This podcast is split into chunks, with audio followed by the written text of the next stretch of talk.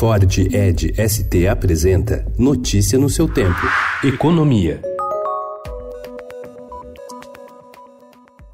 Com a reforma da Previdência em fase final de votação no Senado, o governo se prepara para o day after e está dando os últimos retoques na reforma administrativa, que deverá reestruturar as carreiras do funcionalismo federal e estabelecer novas regras para a contratação, a promoção e o desligamento de servidores. Embora dirigida principalmente aos novos funcionários, a proposta deverá incluir, segundo apurou o Estadão, regras de transição para o quadro atual. Entre as principais mudanças figura a revisão de benefícios, como o sistema de licenças e gratificações, que estimula, na visão do Ministério, uma percepção negativa da sociedade em relação aos servidores.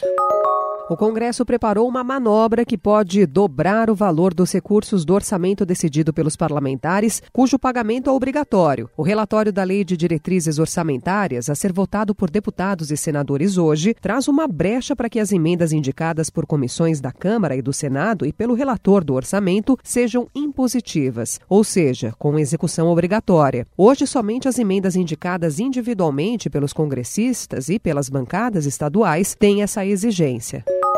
O senador Major Olímpio, do PSL de São Paulo, líder do partido do presidente Jair Bolsonaro no Senado, disse ontem que talvez a casa consiga votar o segundo turno da reforma da Previdência apenas no dia 22. Em evento na Universidade Presbiteriana Mackenzie, em São Paulo, Major Olímpio afirmou que o Senado poderia tentar votar o projeto no dia 15, mas que, para isso, os senadores que viajarão ao Vaticano nesta semana para acompanhar a canonização da irmã Dulce precisariam voltar ao Brasil na próxima segunda-feira, dia 14. Sou católico. Mas como nós estamos nessa lei Maia, me dê motivo para não votar, uma delegação de senadores vai também para o Vaticano para acompanhar a canonização da Irmã Dulce. Então íamos votar no dia 10, já não dá mais para votar. Poderemos tentar votar no dia 15, mas é preciso que os senadores retornem na segunda-feira para o Brasil. E já que está ali em Roma mesmo, então dou uma passadinha a mais lá, viajando com recursos públicos.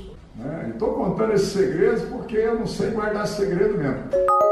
Para manter o monopólio na gestão do FGTS, a Caixa Econômica Federal vai apresentar ao ministro da Economia, Paulo Guedes, uma proposta de redução da sua taxa de administração. Hoje, a Caixa cobra uma taxa de 1% para administrar os quase 550 bilhões de reais do fundo, que é usado para o financiamento de projetos de infraestrutura, saneamento e habitação, como Minha Casa Minha Vida. Segundo apurou o Estadão, uma das propostas em análise é reduzir a taxa para 0,8%.